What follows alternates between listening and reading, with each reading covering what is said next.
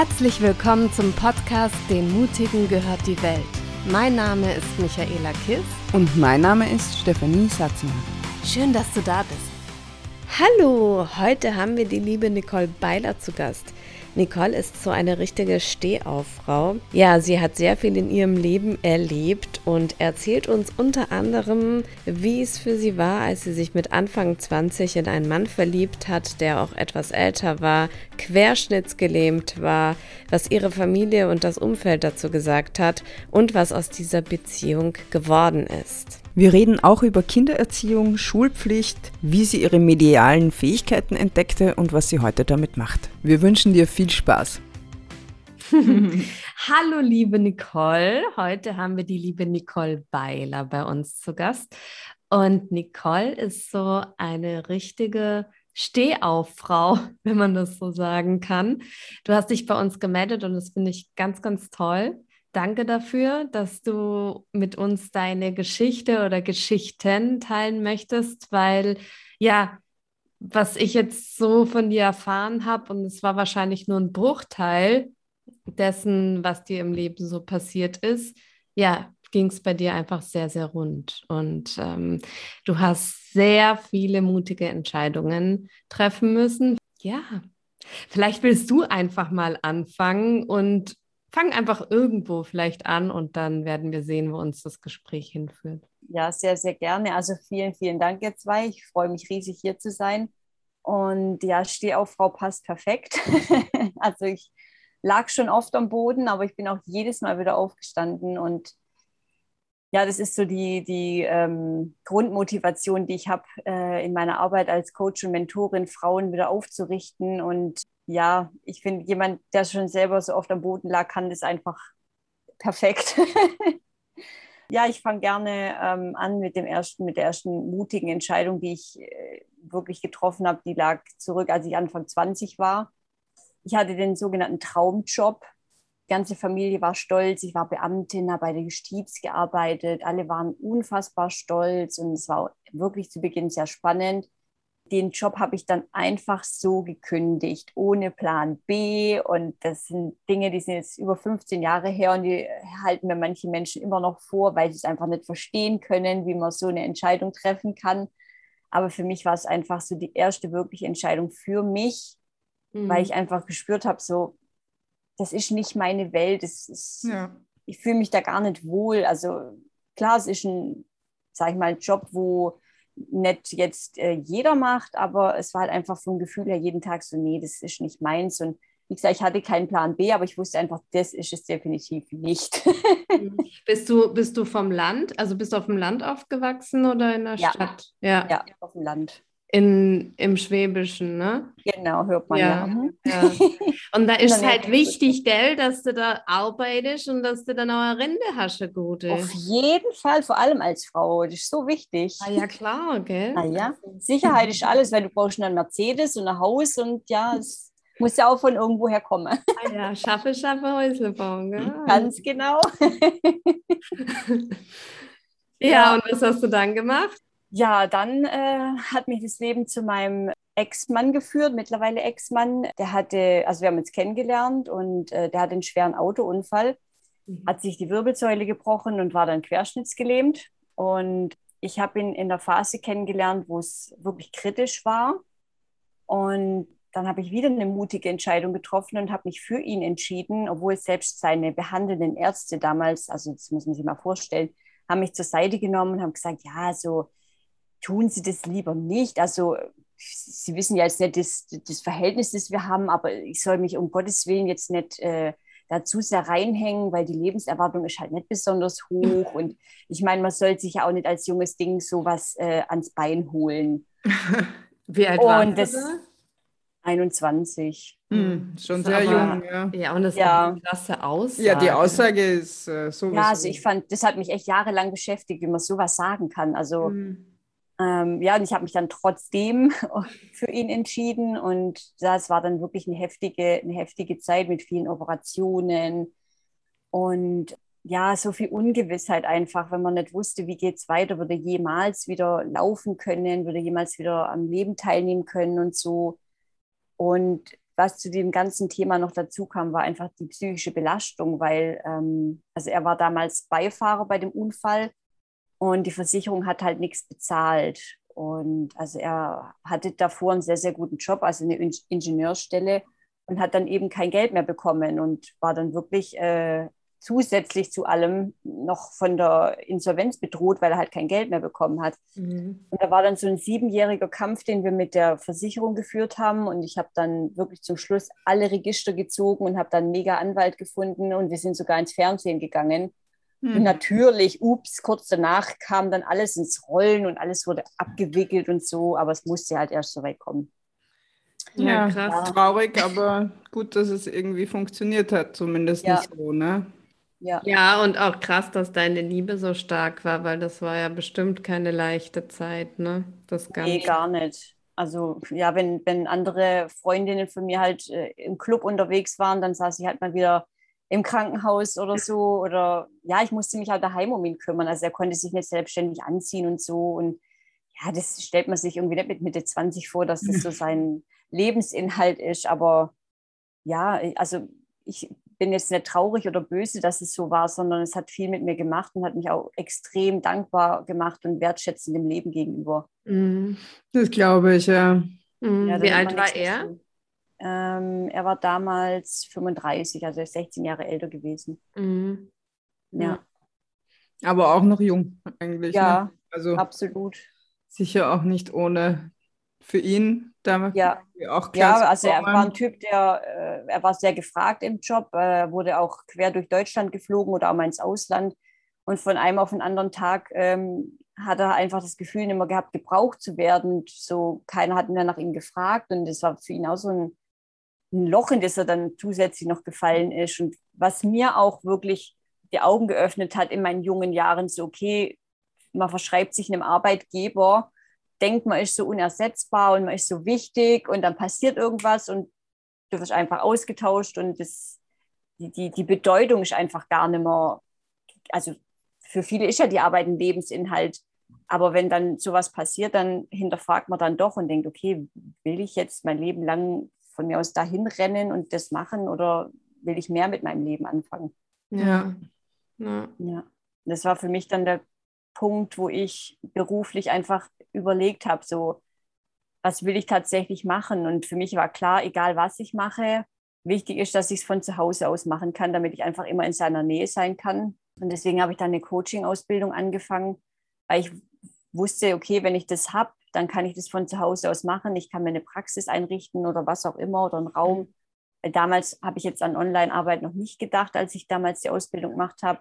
Aber das war für mich einfach wichtig. Ich will nicht irgendwo hinfahren und viel Zeit auf der Straße lassen im wahrsten Sinne, sondern wenn irgendwas ist, ich möchte da sein, wenn, wenn er mich braucht. Mhm. Aber so wie, wie bist du da auf Coaching gekommen? Weil damals, weiß ich gar nicht, gab es da schon so viele Coaches? Die sind gefühlt irgendwie so die letzten Jahre erst. Wie Pilze aus dem Boden geschossen. Ja. nee, es gab wirklich nicht so viele. Aber ich habe halt einfach überlegt, ich wollte einfach, mein Grundbedürfnis war, Menschen zu helfen.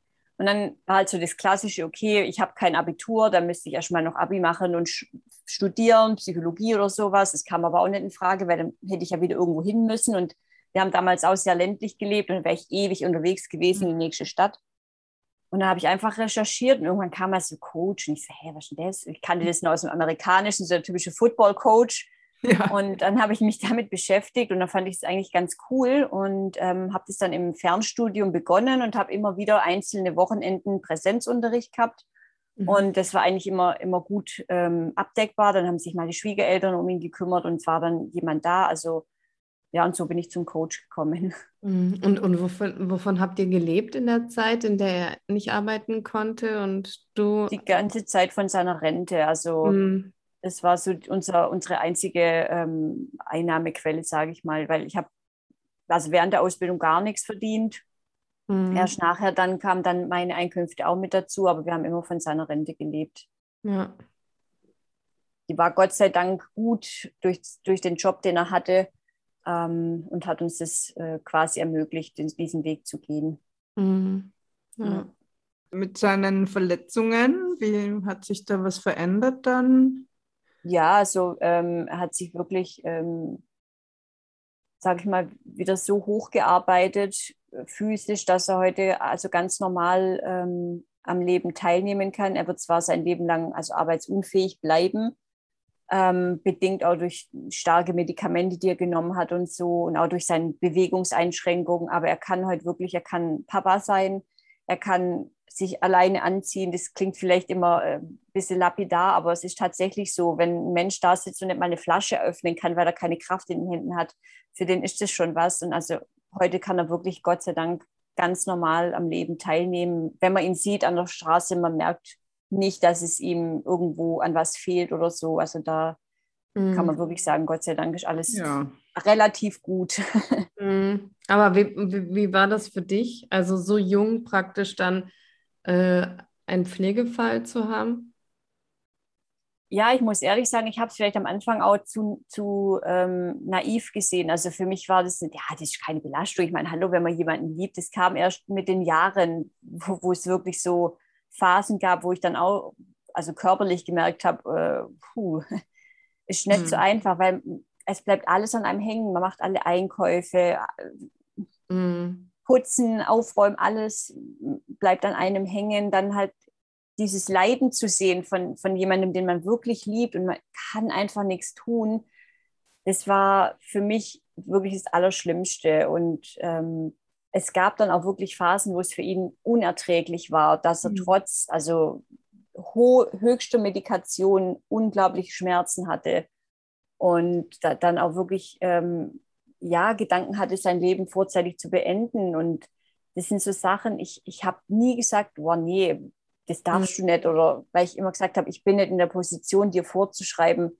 weil ich könnte es mir nicht vorstellen, diese Schmerzen jeden Tag aushalten ja. zu müssen, nicht zu wissen, wie lange dauert es oder so. Und ja, also ich muss sagen, die meiste äh, Erkenntnis für mich kam wirklich im Nachhinein. Am Anfang habe ich mir darüber gar keine Gedanken gemacht, aber es kam dann in, mit der Zeit kam es wirklich so, Gott, was, was, wow, was leiste ich hier überhaupt? Mhm. Ja. ja. Und wann kam dann eure Tochter? Die kam 2010. Das ist unser kleines persönliches Wunder, denn es hieß, er würde nie Kinder zeugen können. So haben wir auch gelebt. Also Verhütung gab es nicht. Und wir waren dann auch mal in einem, in einem Kinderwunschzentrum in München und haben uns informiert, weil ich gesagt habe, ja, ich würde halt schon gern wollen und so. Und nachdem die mir aber das ganze Prozedere erklärt haben, war ich irgendwo an einem Punkt, wo ich gesagt habe, nee, also wenn es nicht sein soll, mein Gott, dann, dann halt nicht. Mhm. Und kaum nachdem ich diesen Wunsch losgelassen habe ins Universum, sagt sie da, hat meine Frauenärztin gesagt, ich müsste Ihnen da mal was sagen. Ist ja öfter so, ne? ja, und dann ähm, ja, kam unser kleines Wunder zur Welt. Schön. Ja. Hat er bestimmt auch gestaunt und du auch. Oh ja. ja, das werde ich nie vergessen. Also es war wirklich, ich, ich, er war, also es war so ein Ärztehaus damals und meine Frauenärztin war in einem Stock und sein Arzt, der ihm gerade Fäden gezogen hat, war eins drunter. Und nachdem es bei mir länger gedauert hat, kam er halt hoch und dann saß er da in dem Raum und dann hat die ähm, Sprechstundenhilfe gesagt, ach, herzlichen Glückwunsch, Herr Beiler. Äh, wieso? wir haben Vater und dann war es, der wurde aschfahl. Wenn er nicht ja. echt gesessen wäre, wäre er wahrscheinlich umgekippt. Also der konnte es erstmal gar nicht fassen. ja. Das war witzig. ja, schön. Ja. Und ja, hat das die, Leben dann solche Besonderheiten noch parat. Ja, absolut. Und, und in, welchem, in welcher Phase war er da, als es geklappt hat? Da konnte er schon gehen und so?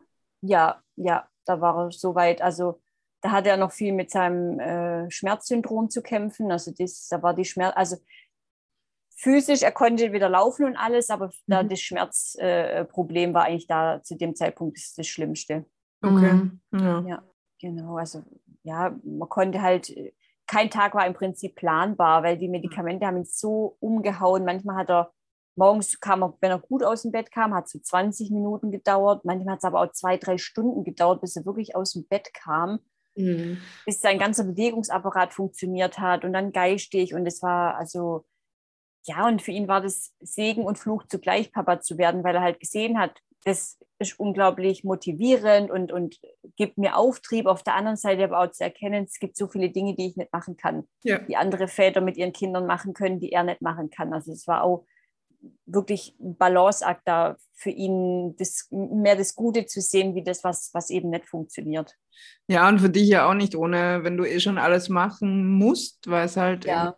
Auch wenn es ihm dann schon etwas besser ging, aber durch die Schmerzen hat er ja wahrscheinlich nicht wirklich groß was machen können und dann noch Mutter, nochmal 24 Stunden, sieben Tage die Woche irgendwie Kind ja. noch mehr kümmern, ja. mehr Verantwortung, noch mehr Sorgen. Auch viel ja. Glück natürlich. Aber, ja. ja, das stimmt. Also es war schon, kam noch was äh, obendrauf, weil wir waren auch weit weg von der Familie. Also wir haben gute zwei, drei Stunden entfernt gewohnt. Es war jetzt auch jetzt nett, dass ich sagen könnte, hey Mama, komm mal vorbei, ich bräuchte mal jemand.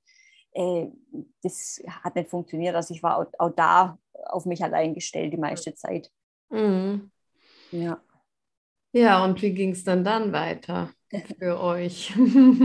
ja, da kam dann, also mit der Geburt von meiner Tochter war so die, die Achterbahnfahrt eröffnet. Äh, da ging es rauf, runter, rum und beziehungstechnisch war es äh, dann so, dass wir uns auseinandergelebt haben, weil ich einfach gemerkt habe, okay, ich habe wirklich nur ein bestimmtes Ressourcen. Ähm, und jetzt kann ich, ich, ich kann mich nicht noch mehr aufteilen. Also mein ganzer Fokus ging dann auf mein Kind. Ja. Was dann noch übrig blieb, war für ihn und dann war fast nichts mehr da für mich und für alles andere, was da noch da war. Und dann war es so ein sehr, sehr schleichender Prozess. Also es war jetzt nicht so, das Kind da und alles ging Bach runter. Es war wirklich ein schleichender Prozess über viele Jahre. Und ähm, wir haben uns dann auch zwischenzeitlich mal getrennt. Dann äh, hatte jemand kennengelernt und wir sind dann wieder zusammengekommen. Da haben wir damals unser Haus durch Zwangsversteigerung verloren. Das hat uns dann auch wieder zusammengeschweißt. Und auch doch nicht. Dann kam meine Tochter in, die, in das Alter, ähm, wo die Schule dann vor der Tür stand. Und ähm, sie hat uns schon sehr früh zu verstehen gegeben, weil Papa ist zu Hause und Mama ist zu Hause. Warum soll ich denn bitte in Kindi? war so die erste Frage, wo ich mich, das war für mich ein Schock, die Frage zu hören, Mama, warum muss ich eigentlich in den Kindergarten? Mhm. Weil ich mir da bis dato keine Gedanken drüber gemacht habe. Das war, hallo, Kind geht in den Kindergarten. Und dann bin ich da gestanden und ich konnte die Frage nicht sofort beantworten. Und das hat für mich ein riesen Räderwerk in Gang gesetzt.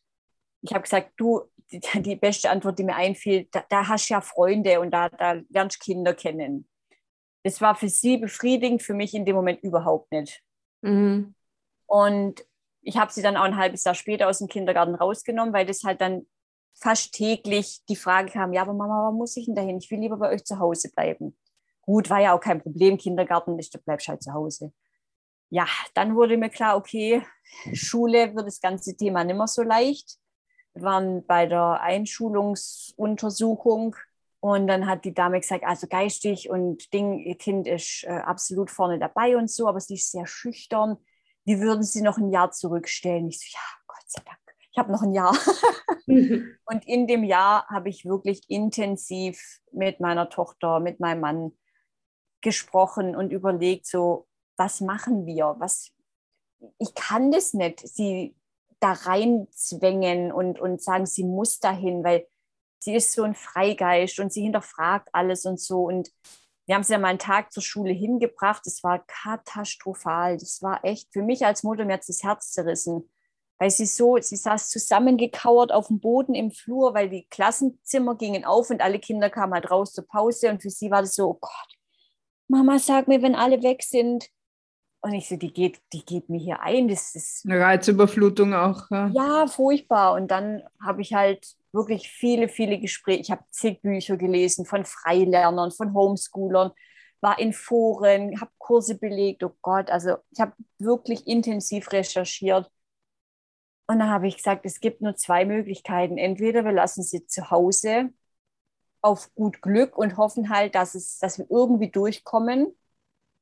Was für mich aber überhaupt keinen kein Anreiz hatte, weil ich habe gesagt, man muss ja Angst haben, wir haben damals in Stuttgart gewohnt, in der Stadt. Er hat gesagt, wenn die Nachbarn sie morgens mal sehen, das geht ja einmal gut. Aber wenn die sehen, dass sie regelmäßig morgens zu Hause ist, ey, das ist für mich kein Leben. Ich will mich nicht verstecken müssen. Es muss dann anders gehen. Und die andere Option war dann einfach, okay, dann müssen wir Deutschland tatsächlich verlassen. Mhm. Und den Entschluss habe ich dann auch gefasst. Also wir haben dann alles, alle Zelte abgebrochen. Mein Mann ist in Deutschland geblieben. Also er hatte dann eine kleine Wohnung und meine Tochter und ich sind nach Italien zuerst. Mhm. Da hatte eine Freundin von mir hat ein Ferienhaus und hat gesagt, hey, das steht über den Winter sowieso leer. Äh, es könnt ihr gerne haben. Und dann waren wir die ersten sechs Monate in Italien am Meer. Und das war so ein, es war wie so ein Vakuum die Zeit. Also es war irgendwie ganz surreal. So in einem Land, ich habe kein Wort Italienisch gesprochen, weg, so weit weg von der Familie, alleine äh, okay, was machen wir jetzt? Und es war für mich aber, es war die geilste Zeit überhaupt. Also, weil ich einfach gesehen habe, es geht auch anders. Erziehung mhm. geht anders, Lernen geht anders. Sie hat unglaublich viel gelernt, ohne dass wir so ein starres System jetzt hatten oder sagen, ja, wir mussten jetzt stundenweise, so wie es jetzt im Lockdown zum Beispiel war, dieses Homeschooling, habe ich immer gesagt, wow, das hat mit Homeschooling gar nichts zu tun. Ähm, das war für mich so ein total falsches Bild, was jetzt rüberkam in der, in der ähm, Pandemiezeit. Aber für uns war es wirklich, wir sind so eng zusammengewachsen. Wir haben, ja, wir haben einfach gelebt. Wir haben miteinander gekocht, gebacken. Wir waren viel draußen am Meer, in der Natur. Und dabei hat sie gelernt. Also, das, es ging ganz natürlich, ohne dass ich jetzt da künstliche Szenarien einfach erzeugen musste. Ja, und dann ähm, sind wir von Italien nach Frankreich ähm, da haben wir äh, eine Freundin von mir, die war schon längere Zeit mit ihrer Tochter in, in, im Ausland als Homeschooler. Und da hat sich ein, ein Raumangebot ergeben. Da hatten wir dann ein kleines Häusle in Südfrankreich.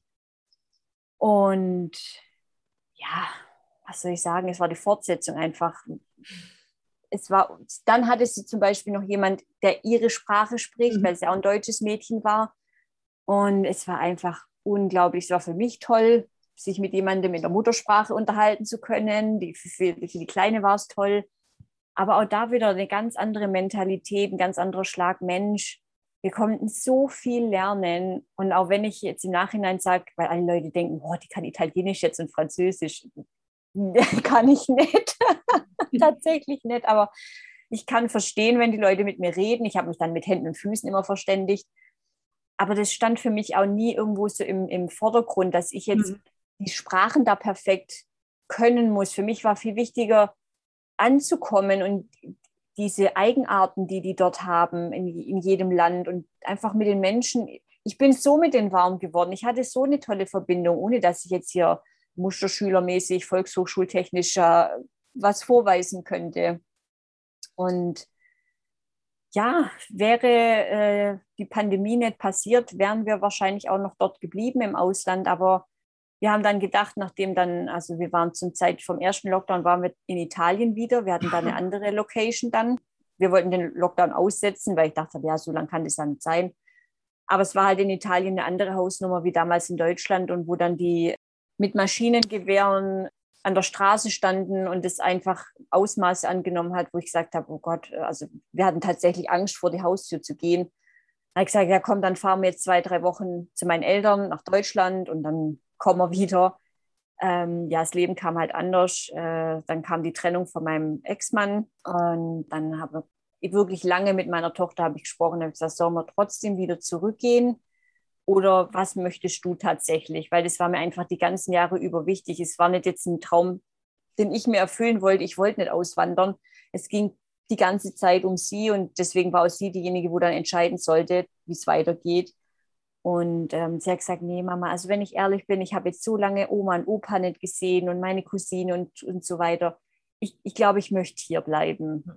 Und dann sind wir hier geblieben. Genau, es war dann halt für mich die wichtigste Option, eine Schule zu finden, wo sie trotzdem recht frei einfach bleiben kann und nicht jetzt in das starre staatliche Schulsystem zurückkommt. Und das haben wir auch wirklich 15 Minuten von, von hier eine Schule gefunden und es war wirklich alles super. super. Und, aber wie, wie, wie geht es dir da mit der Umstellung? Also ich meine, von draußen selber frei lernen, jetzt trotzdem in ein Art System?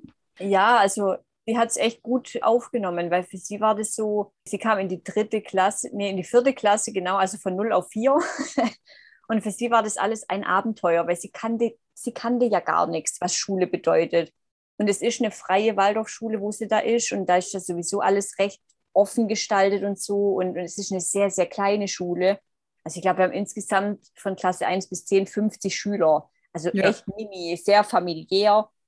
Und sie hat sich da super eingefügt und, und ja, durch das, dass sie halt auch kein schlechtes Bild von der Schule hatte, weil ich das auch gar nicht wollte, ähm, war das für sie alles so Abenteuer. Ja, ich gucke ich mir es einfach mal an und dann schauen wir mal. Und mittlerweile ist sie echt happy. Sie hat einen Freundeskreis und ja, sie fühlt sich wohl. Mhm. Oh, schön. Und hast du sie dann trotzdem auch ein bisschen unterrichtet, als ihr im Ausland wart? Oder also ist sie da jetzt weit hinten nach oder wie, wie hast du das nee. gemacht? Also ich wüsste jetzt nicht, wie man da anfängt irgendwie. ja, ich hatte, ich hatte ähm, eine Schule gefunden, die hat ihren Hauptsitz in Amerika und ähm, die sind aber auch europaweit, ähm, also die haben jetzt keine Zweigstellen, aber halt Lehrer, die im Ausland äh, sind. Und das Curriculum von denen kann man dann quasi ähm, ausprobieren oder, oder die haben, im Prinzip haben sie nicht wirklich ein Curriculum, aber sie begleiten dich. Man kriegt also wie so einen Lernbegleiter pro Familie und der geht dann individuell auf das Kind ein, was hat es für Interessen und danach wird quasi wie so eine Art ähm, Plan erarbeitet.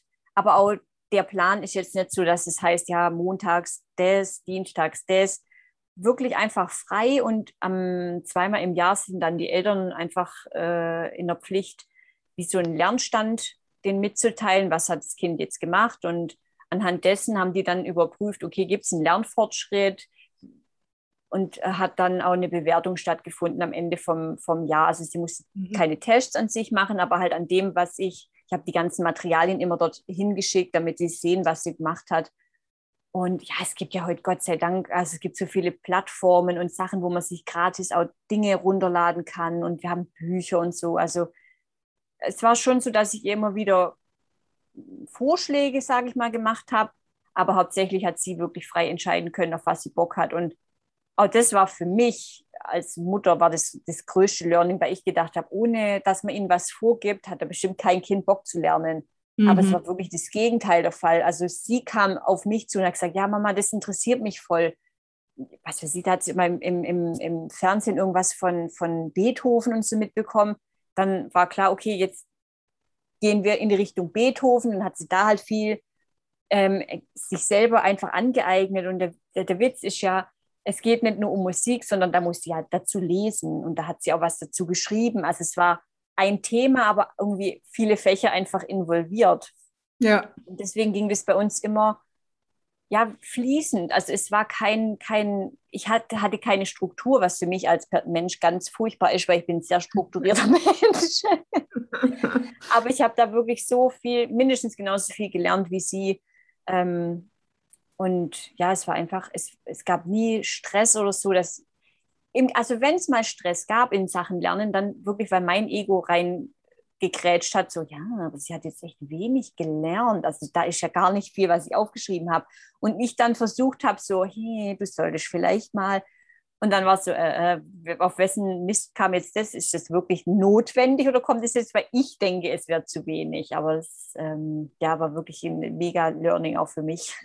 Ja, ich finde es auch interessant, dass du sagst, dass, dass diese Überraschung für dich, das Kind will ja lernen. Ne? Mhm. Aber eigentlich ist es ja, ähm, so lernen sie ja das Leben kennen. Ja. Das, was eigentlich problematisch ist, ist ja die Schule, weil die plötzlich feste Rahmen vorgibt, weil sie sie ja. in Schulfächer begrenzt und hineinpfercht in Inhalte, die dann und dann gelernt werden müssen. Natürlich ja. geht dann auch ein Stück weit die Lust am Lernen verloren, etc. Ne? Aber wenn ich die Möglichkeit habe, die Dinge mir anzueignen, die mich interessieren, dann ist das ja herrlich, ne? weil dann ja. habe ich ja Bock, dann bin ich ja motiviert und so. Also genau. Ja, also es gab, äh, im Prinzip läuft es ganz genau andersrum wie in der Schule. Also im, in der Schule wird vorgegeben und entweder hast du Glück und du entwickelst ein Interesse oder du hast halt Pech. Und bei uns war es gerade andersrum. Durch das, dass sie immer das Interesse vorgegeben hat, war es für mich leicht, okay, dann organisiere ich jetzt Material zu dem Thema, weil das ist gerade für sie interessant. Und ja, dann ging das alles ohne, ohne Druck. Und ich habe auch so viele Mythen, sage ich mal, die, die so in der Elternwelt rumgeistern, wirklich ähm, enttarnen können. So, ja, wenn Beispiel? du jetzt äh, mit dem ähm, äh, Spielen zum Beispiel, also wenn man jetzt sein Kind, was es sich vor die Switch oder so hinsetzt, ja, da hast du verloren, du musst wirklich sagen, äh, darfst nur zehn Minuten oder auch nur zehn Minuten an Computer. Gar nicht. Also ich habe das wirklich, für mich war es am Anfang ein Experiment. Ich wollte ihr einfach mal freie Hand lassen. Ich habe gesagt, so, ich mache jetzt eine Woche, sage ich gar nichts. Ich, ich gebe keine Richtlinie vor, wie lange sie was darf.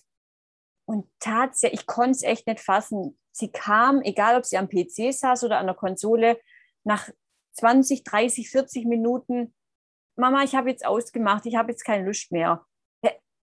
Wahnsinn, das war für mich so, ja, wir haben viel zu wenig Vertrauen in unsere Kinder. Wir denken ja schon von vornherein, ja, die können ohne uns eh nichts, das können die alle gar nicht einschätzen. Natürlich, ein Dreijähriger hat jetzt wahrscheinlich nicht die äh, Einschätzungsgabe wie eine Fünf- oder Achtjährige. Aber das Grundvertrauen für, für die Kinder fehlt vielen von uns einfach, weil es, wir geben den Kindern ja auch gar nicht die Möglichkeit, mal selber an ihre Grenzen zu gehen und zu merken. Und meine Tochter kam und sagt, oh nö, also es nervt mich jetzt, ich habe ausgemacht. Oder ich habe jetzt gemerkt, ich kriege Kopf wieder davon, dann mache ich aus. Ich will nicht mehr in den Bildschirm gucken. Ja, wunderbar. Ja, ja, Gesundheit, ja. Ja. Spürt sich selber gut, merkt, ja. was tut mir gut, was nicht, wie lange interessiert es mich. Ja, schön, wirklich ja. schön. Und wie hast du es aber mit Mathe zum Beispiel gemacht? Ja, es gibt gute Bücher für Eltern. Ja, aber in der Tat, viele Sachen musste ich auch selber wieder ähm, reaktivieren, weil ich es einfach nicht mehr auf dem Schirm ja, hatte. Und auch das hat spielerisch angefangen, weil ich ähm, ja jeden Tag viel koche und, und auch oft backe und so. Dann habe ich immer gesagt, komm, wenn du mitmachen willst, jetzt hilf mir mal, wenn wir 100 Gramm von dem brauchen und da kommen noch jetzt von dem 150 dazu, was gibt es dann? Mhm. Hm, wie rechne ich denn das? Sind viel zu viele Zahlen. Und so auch hier, also Mathe kam auch durch im Haushalt irgendwas machen oder wenn wir einkaufen waren und gesagt, hey, wenn 300 Gramm das kostet und 500 Gramm das, was ist denn dann billiger? Mhm. Und am Anfang so, ja, weiß ich nicht. Und dann daheim, aber ich will es rausfinden. Wie kann ich das mhm. rausfinden? Also ja, das war auch spielerisch und dann wurde es aber greifbar durch das, wenn man dann so Arbeitsblätter und so dazu gemacht hat. Mhm. Und äh, in Italien und Frankreich, von was habt ihr da dann gelebt? Hast du da schon als Coachin dann gearbeitet?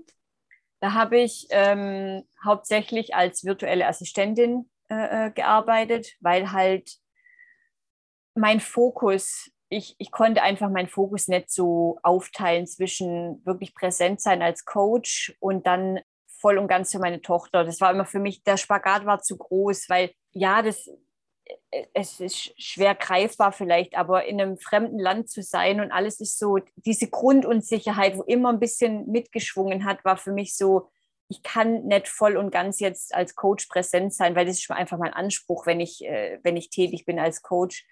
Mhm. Das virtuelle Assistenz war für mich so, das schaffe ich mit Handbremse, mit angezogener Handbremse, ohne das jetzt werden zu meinen. Aber das war, da musste ich auf eine andere Art und Weise einfach präsent sein. Und das war für mich viel einfacher zu handeln, wie jetzt als Coach ähm, und Mentorin zu, äh, tätig zu sein. Und deswegen war ich im Ausland nur als ähm, virtuelle Assistentin tätig. Aber auch total spannend, dass du praktisch einen anderen Weg gefunden hast, ne? Also viele würden sich das wahrscheinlich gar nicht trauen, ins Ausland zu gehen, noch dazu in Länder, ähm, es war jetzt nicht Österreich oder so, ne, die Deutsch sprechen, sondern eben, du konntest die Sprachen nicht und dann, oh je, und was arbeite ich dann? Und ne, dann, dann macht man sich ja eigentlich total viele Sorgen, wie es dann finanziell weitergeht. Und ähm, kannst ja gleich noch ausführen, was man genau als, als virtuelle Assistenz macht und auch wie du da überhaupt drauf gekommen bist und wie du das gefunden hast.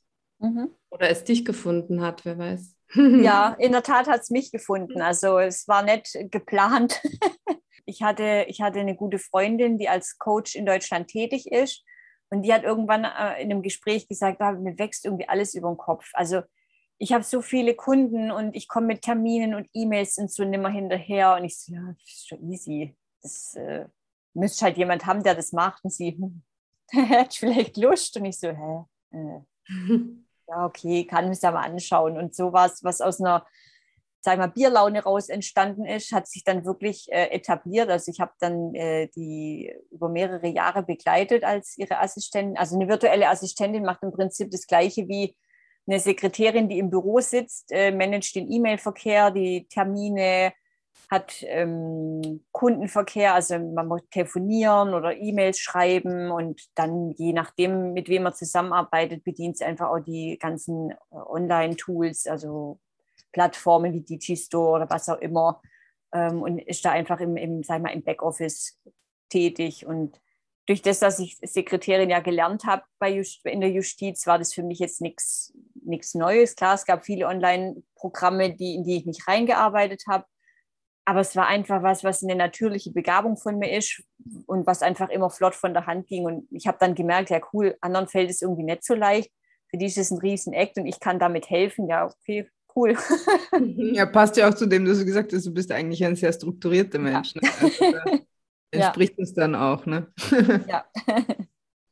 genau, und das konnte uns einfach, also mein ähm, Ex-Mann hat uns trotz allem immer unterstützt, auch wenn er im Ausland ähm, oft einfach nicht da war. Aber er hat uns trotzdem immer finanziell unterstützt. Aber es war natürlich auch für mich dann toll, ab einem gewissen Punkt auch selber was ähm, ja. beisteuern zu können. Ja. Und du hast auch natürlich gleich wieder Einblicke bekommen, ne? In die, also klar, du hast die Coaching-Ausbildung, aber jetzt noch nicht, glaube ich, bis dahin so viel als Coach gearbeitet. Ja.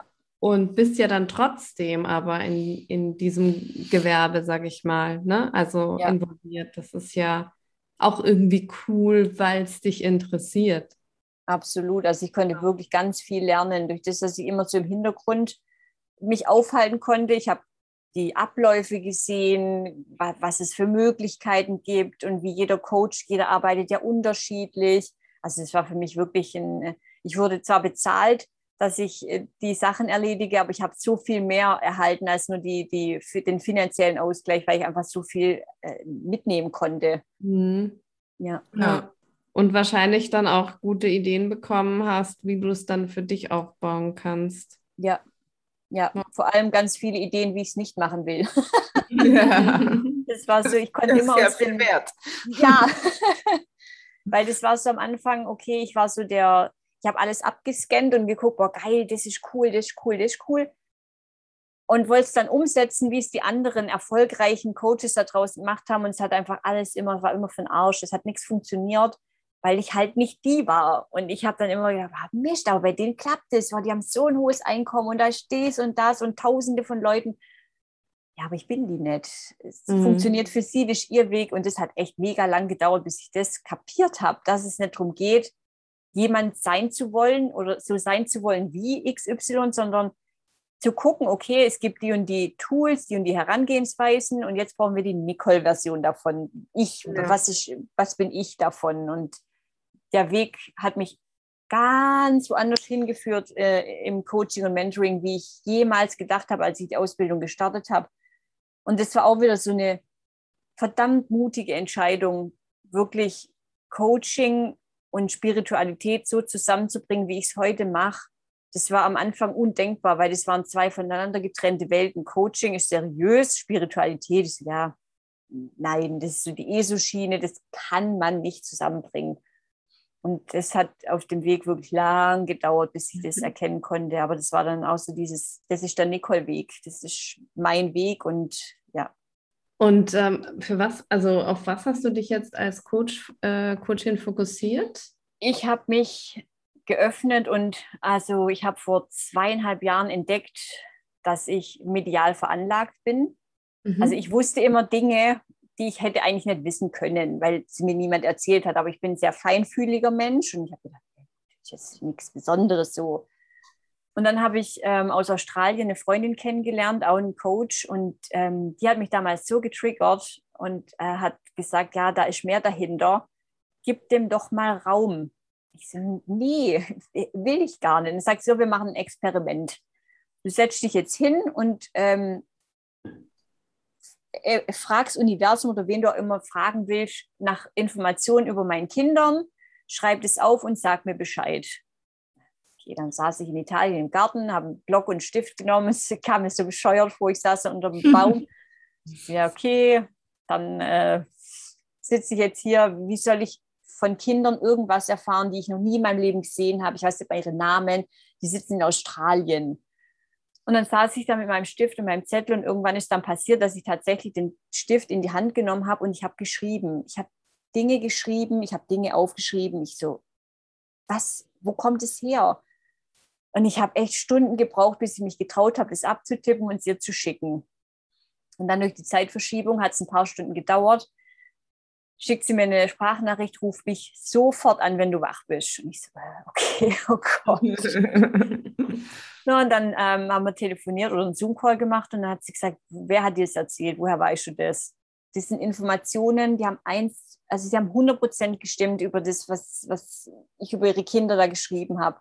Und damit kam der Stein einfach ins Rollen. Mhm. Und ich habe dann diese Readings einfach, ich habe hunderte von Readings gemacht die meisten kostenfrei, viele auf Spendenbasis, weil ich einfach gesagt habe, ich kann dafür kein Geld nehmen, weil ich glaube es ja selber nicht. Es ist irgendwie hat irgendwann hat die Glückssträhne auf. und ähm, habe das dann wirklich auf der privaten Schiene weitergeführt, also nur im privaten Kontext. Und Anfang des Jahres gab es dann so diesen großen Aha-Moment für mich, weil ich gemerkt habe, okay, ich kann diese Gabe, die ich habe, mit wirklich Blockaden erkennen und Wege sehen, im Business-Kontext einsetzen. Weil ist ja, ist ja geil, jemand kommt ins Coaching, du brauchst keine fünf Monate rumeiern, bis du irgendwo am Punkt kommst, sondern ich kann gleich am Punkt ansetzen mit den Leuten, mhm. weil ich einfach die Information sehe, an die man sonst die blinden Flecken, an die man gar nicht drankommt. Und das hat aber, ich war dann im, im Sommer ähm, auf einem Business Retreat mit anderen Frauen und da hat es dann tatsächlich wirklich Klick gemacht und ich habe mir selber die Erlaubnis gegeben, das auch wirklich so umzusetzen und anzuwenden, weil es für mich einfach vom Kopf her so schwer war, weil ich Angst hatte, dass ich ja als unseriös gelte oder die mhm. Geschäftskunden einfach verprelle mit dem, was ich dann sage. Ja. Weil ich einfach, ja, die, der deutschsprachige Raum noch nicht diese Offenheit den Themen gegenüber hat, wie es jetzt zum Beispiel aus Amerika oder, oder ähm, Australien der Fall ist, weil da hatte ich viel mehr Resonanz, was diese Themen anbelangt, wie jetzt aus, unserer, aus unserem deutschsprachigen ja. Raum. Mhm. Ja, und das ist das, was ich jetzt tatsächlich tue. Also wirklich ambitionierte Frauen, die entweder an dem Punkt stehen, wo sie sagen, okay, ich will jetzt mich beruflich verändern, oder die schon in dem in der Selbstständigkeit sind zum Beispiel oder in einer erfolgreichen Position, aber einfach merken, okay, ich stoße immer irgendwo an, ich komme nicht weiter und ich möchte gern weiterkommen.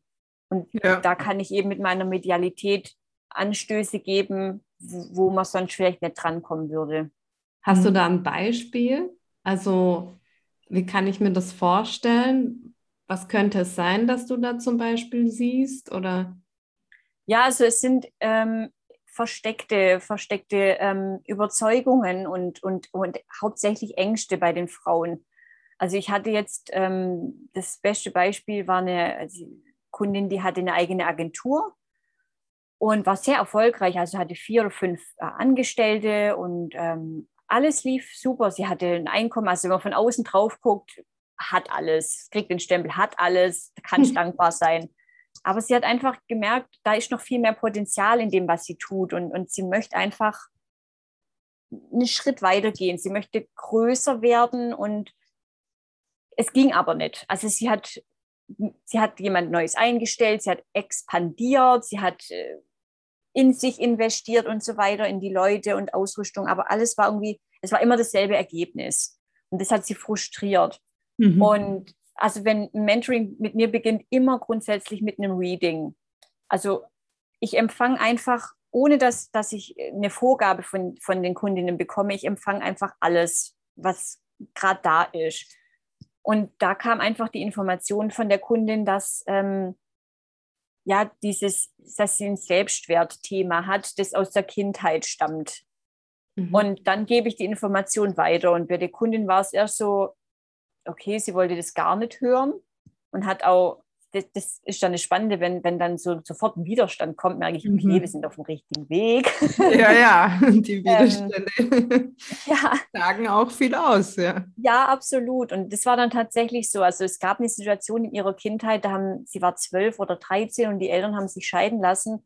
Und von da an war dieses Frausein und erfolgreich ist gefährlich, weil es kommt, kann eine Situation kommen, wo alles zerbricht. Mhm. Und bei sie, also im, im Business-Kontext war es bei ihr dann der Punkt, okay, ich bin jetzt an dem Punkt, ich habe zwei Kinder, alles ist super, alles ist safe. Jetzt den Schritt zu gehen, würde bei ihr das Gefühl auslösen, wie damals, was sie als Teenager hatte, als die Eltern sich getrennt haben, so, nee, dann zerbricht alles. Mhm. Deswegen war so innerlich diese Blockade, wir gehen nicht drüber, wir gehen nicht, wir bleiben in diesem sicheren, es ist ja alles gut, es, ich, ich lebe ja super, ich habe ja alles, was ich brauche, nicht drüber gehen. Und dann konnten wir an diesem Thema arbeiten und, und das war wirklich unfassbar, was nach zwei, drei Monaten schon sichtbar wurde. Also die Frau, wenn, wenn man sie dann im Zoom sieht, vom ersten Mal bis zum ganz, an, ganz gelöst und ganz strahlend war die Frau auf einmal. Ich so, okay, wie geht's dir? Und sagt sie, du, ganz komische Dinge passieren. Sie hat Anfragen aus dem Ausland bekommen und dann war auf einmal die Interessentin und dies und ich habe gar nichts gemacht. Ich so, ja, du hast nichts gemacht, du hast, du hast wohl was gemacht, du hast Mauern ja. zum Einsturz gebracht. Die Leute sind schon immer da. Du hättest schon lange größer werden können, aber die Leute konnten gar nicht durchkommen, weil du gar nicht erreichbar für sie warst. Mhm. Und das sind wirklich für mich jeden Tag Gründe, dankbar aufzustehen und zu sagen, ich, ich weiß ja nicht, wo die Gabe herkommt. Ich bin überzeugt, jeder von uns ist medial veranlagt, aber viele ja, haben einfach nicht den Zugang dazu oder trauen sich auch nicht. Und ich habe die Gabe und ich, ich freue mich so jeden Tag, dies so einsetzen zu dürfen. Und für mich ist es auch ganz wichtig, das meiner Tochter vorzuleben. Ja. Dass es nicht dem Schema, das uns vorgegeben wird, entsprechen muss, wie dein Lebenslauf ist. Und ich meine, wir haben es ja vorgegeben, ich komme aus dem Schwabenland. Der Weg ist vorgezeichnet, wie er zu sein hat. Das ist einfach für mich so wichtig, dass sie sieht, sie braucht keine Bücher über mutige Frauen zu lesen. Sie hat eine äh, neben sich. Und sie sieht, wie, wie oft ich Struggle habe, weil mich einfach manche Leute nicht verstehen wollen und weil ich einfach manchmal mit Dingen zu kämpfen habe, die andere, für die kommt es nie zu, zu, zur Sprache, weil die einfach den Weg gar nicht gehen. Und das ist für mich einfach wichtig. Sie sieht, wie ich falle, sie sieht, wie ich zweifle, aber sie sieht genauso, wie ich sage, nee, und jetzt scheiß drauf. Da ist der Weg und ich mache es einfach möglich. Und wenn ich dreimal im Kreis laufen muss, dafür ist mir wurscht. Das ist mir einfach wichtig, dass sie das miterleben kann. Mhm. Ähm, was haben denn da deine Familie gesagt? Also, dass du sie nicht in die Schule schicken wolltest oder dass du das Kind hast entscheiden lassen, dass ihr dann weggegangen seid und dann hast du ja auch noch äh, erzählt, als ihr zurückkamt und gerade deine berufliche Neuorientierung kam ja auch nicht so gut an. Erzähle ich eben das von der Medialität, da denke ich mir, da haben die ja bestimmt gedacht, oh Gott, jetzt dreht sie durch. jetzt ja. ist vorbei. Das ist was passiert in Frankreich. War schöner Sekte, das haben sie echt schon mal gesagt. War schöner Sekte, hast du Gehirnwäsche gekriegt? nee, also ähm, das mit der Schule haben sie mir wirklich lang rumgenommen. Also da, äh, das kon konnten sie überhaupt nicht nachvollziehen. Und da hat jegliches Verständnis gefehlt. Und am Anfang war ich wirklich so, dass ich war sauer. Ich war richtig sauer und enttäuscht deswegen, bis ich dann irgendwann loslassen konnte und sagen, okay, sie müssen es auch nicht. Ich kann es ja nachvollziehen, wenn man aus der Generation kommt und man kennt einfach nur das System und es, es ist ja scheinbar so. Sie kennen ja jetzt niemanden, der unter dem System zerbrochen wäre. Sie sind ja selber Produkte des Systems. Es war auf, irgendwann war es okay. Ich habe gesagt, okay, ihr versteht mich nicht. Ich lasse einfach den Wunsch los, dass ihr mich verstehen sollt. Und dann war alles viel einfacher. Und meine Tochter hat es irgendwann gemerkt, wenn Oma und Opa zu Besuch kamen, okay, jetzt muss sie mir wieder anhören, ja, aber sie muss zur Schule gehen. Und die hat dann irgendwann gesagt, ja, lassen wir sie einfach reden. Ich habe sie ja trotzdem lieb. Aber es war ein Prozess bis dahin. und dann jetzt hier mit der Neuorientierung, ja, das war, ähm, ich, ich, ich müsste lügen oder ich würde lügen, wenn ich sage, es wäre easy. Ähm, ich lebe im Haus meiner Eltern tatsächlich. Ich habe eine WG mit meiner Schwester und meiner Tochter. Und nachdem ich jetzt dieses Jahr auch Privatinsolvenz gestartet habe, einfach ähm, ja, weil es der nächste Schritt für mich war, um, um Altlasten aus meiner Ehe und so weiter abzubauen und wirklich Verantwortung für mich und, meine, mein Leben zu übernehmen, war so, okay, aber ja, ja, jetzt brauchst du aber einen anständigen Job, weil jetzt muss ich was Richtiges schaffen. Und da war ich tatsächlich so weit, dass ich gesagt habe, okay, ich suche mir einen Teilzeitjob. Ich habe es zwei Wochen ausgehalten, habe ich gekündigt. Ich, es geht nicht. Ich war jetzt über zehn Jahre aus dem System raus. Ja. Die, die Entscheidung, das zu machen, war aus einem, also ich sage immer, die schwimmen so eine Glaskugel, also so eine Schneekugel ganz stark schüttelt. Du siehst nichts. Und aus der Entscheidung, aus, dem, aus der Mut raus habe ich die Entscheidung getroffen. Nachdem sich das alles wieder gelegt hat, war klar, oh Gott, ja, jetzt wolltest deinen Eltern gefallen, du wolltest alle einfach nur zufriedenstellen und hast es deswegen gemacht, aber das war für mich Ruhe so, haben. Ja, und das war so für mich, geht gar nicht. Also das hat wirklich, das ganze System hat rebelliert und hat gesagt, nee, nee, ne, nein, einfach nein, das ist nicht dein Weg und das war wirklich, hat mich körperlich echt an, an eine Grenze gebracht, wo ich gesagt habe, okay, jetzt muss ich mich entscheiden. Beuge ich mich tatsächlich dem, dem Druck von außen, habe ein ruhiges Leben im Sinne von, ich muss mich nicht mehr dauernd erklären oder ich stehe mal wieder für mich ein und sage aber diesmal wirklich mit jeder Konsequenz. Und als ich dann das Kündigungsschreiben eingereicht habe, war klar, nee, es, das ist mein Weg und das bin ich und ich bin jetzt 37 und ich liebe meine Familie ohne Ende und ich bin ihnen wirklich dankbar jeden Tag, dass sie mich so unterstützen und mich auch wieder aufgenommen haben und so. Aber Liebe bedeutet einfach auch, dass man sich annehmen darf, so wie man ist. Und das ist mein Weg. Und ja, es ist ein Learning für uns beide. Sie dürfen lernen, dass ich einfach nicht den Weg gehe, den sie sich wünschen. Und ich darf lernen, für mich einzustehen und es ihnen nimmer immer recht machen zu wollen. Mhm. Ja. Du hast ja auch Bücher geschrieben, ne? Hast du auch ja, zwei. mal verraten, wie, wie sind die Bücher passiert oder was ist da der äh, Hintergrund?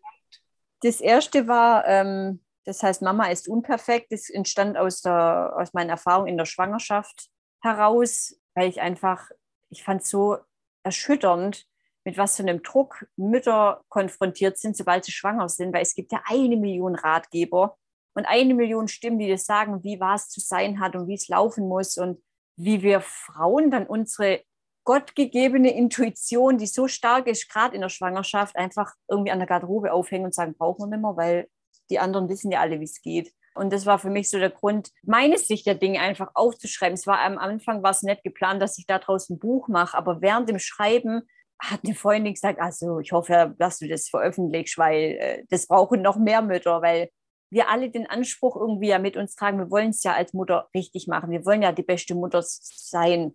Aber indem wir einfach den, den Vorgaben von anderen folgen, sehen wir einfach auch gar nicht mehr, was unser Kind tatsächlich braucht, weil wir unser Kind gar nicht sehen. Wir sehen ja nur dieses Musterbild und dem versuchen wir getreu zu handeln und das geht eigentlich total in die falsche Richtung. Also bei mir war es halt in der Schwangerschaft teilweise so extrem. Ich habe kein, kein ähm, Heavy Metal mehr gehört, weil ich in einem Ratgeber gelesen habe, nur sanfte Klänge und das ist wichtig fürs Kind. Und dann konnte ich meine Metallica-Sammlung wieder ganz tief vergraben, weil damals ging halt dann Metallica überhaupt nicht, weil ich wollte ja alles richtig machen für mein Kind. Heute sage ich, mein Gefühlszustand ist essentiell wichtig, wie ich mich fühle, weil das kriegt sie direkt mit. Und wenn man so krampfhaft versucht, so ja, ich bin glücklich, ich bin glücklich, dann äh, kann man sich ja vielleicht verarschen, aber einfach das Wesen in einem drin mit Sicherheit nicht. ja. Ja, und das zweite Buch war dann ähm, Jeder Weg ist richtig, einfach aus meinem Leben heraus. Auch weil ich gemerkt habe, es gibt nicht den einen Weg, der richtig ist, sei es jetzt in puncto, was die Eltern denken, was die Gesellschaft denkt, was der Partner denkt.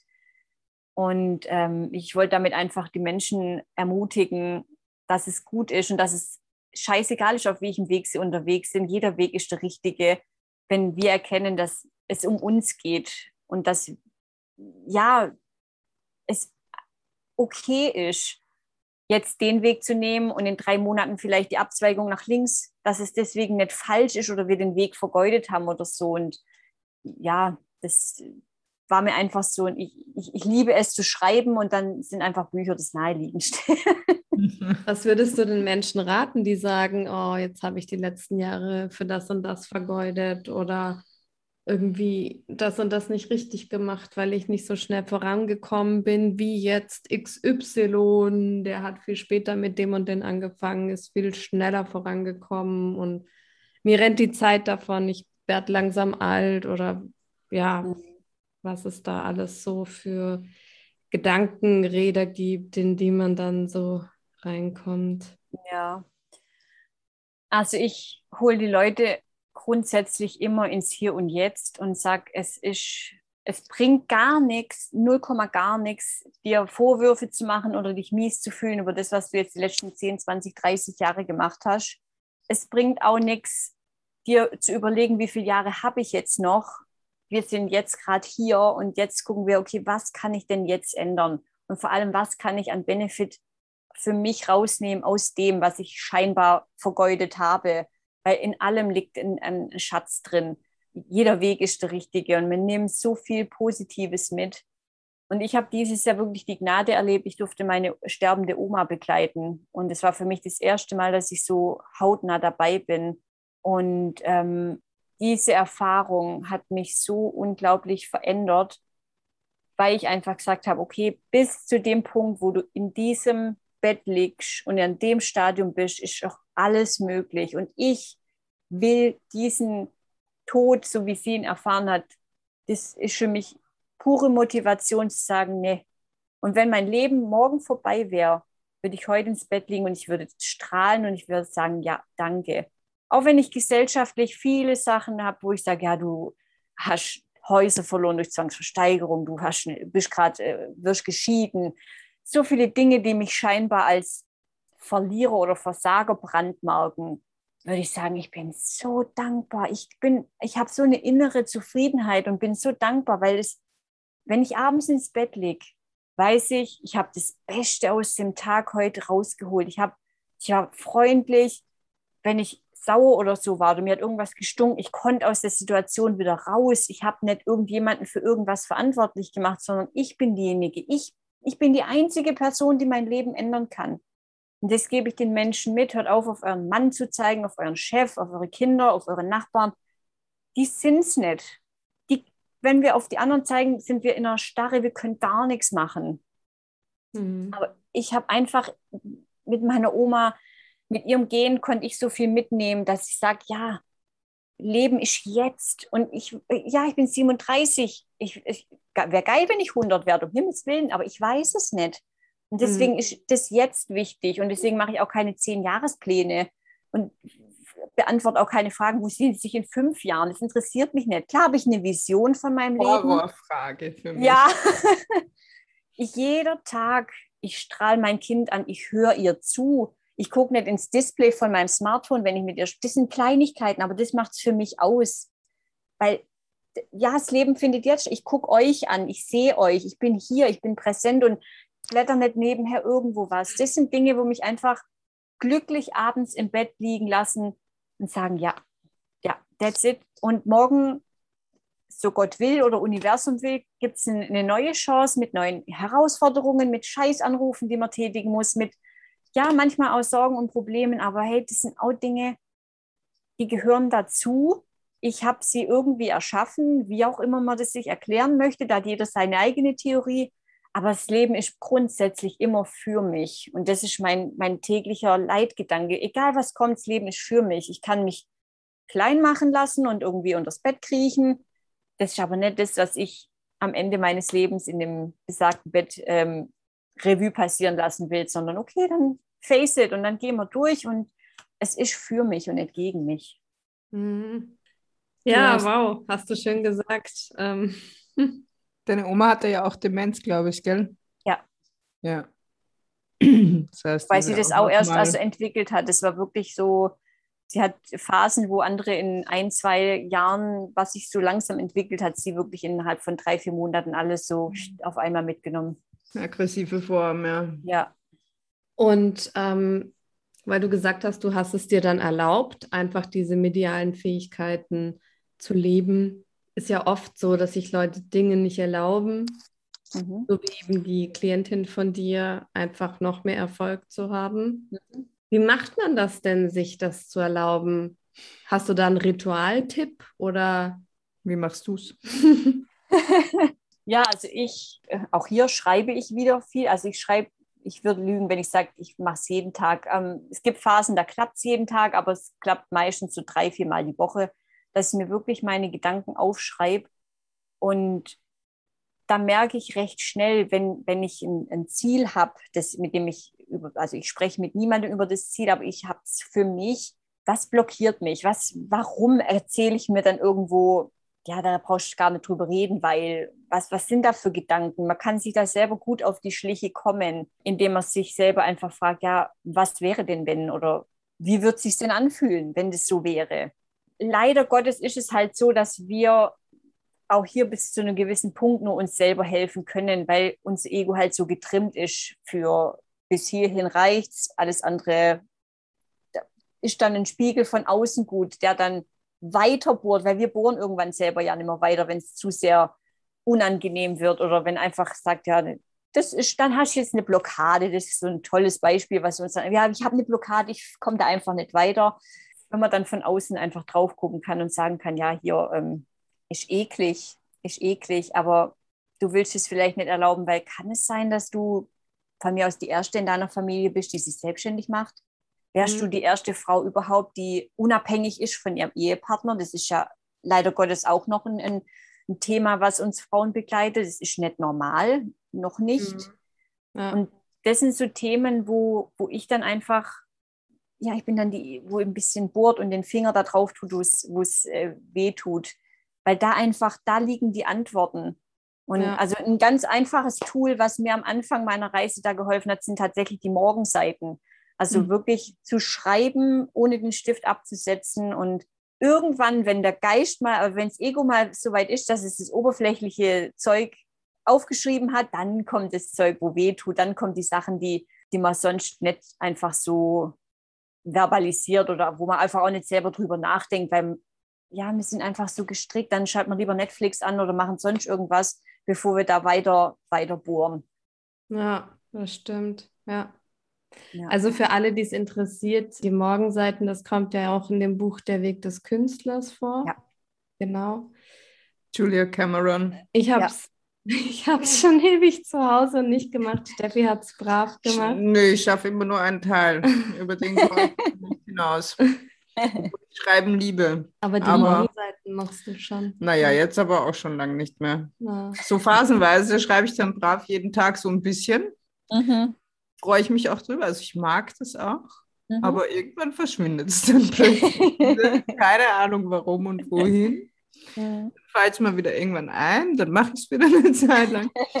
Aber sie schreibt ja auch, dass de, das eine sind die Morgenseiten, das andere ist dieses Künstlertreff, also wo es eigentlich darum geht, auch sozusagen mit sich selbst einmal die Woche zum Beispiel ähm, ja. rauszugehen oder was Schönes zu unternehmen, mit sich ja. selbst, also wirklich ein Date mit dir selbst.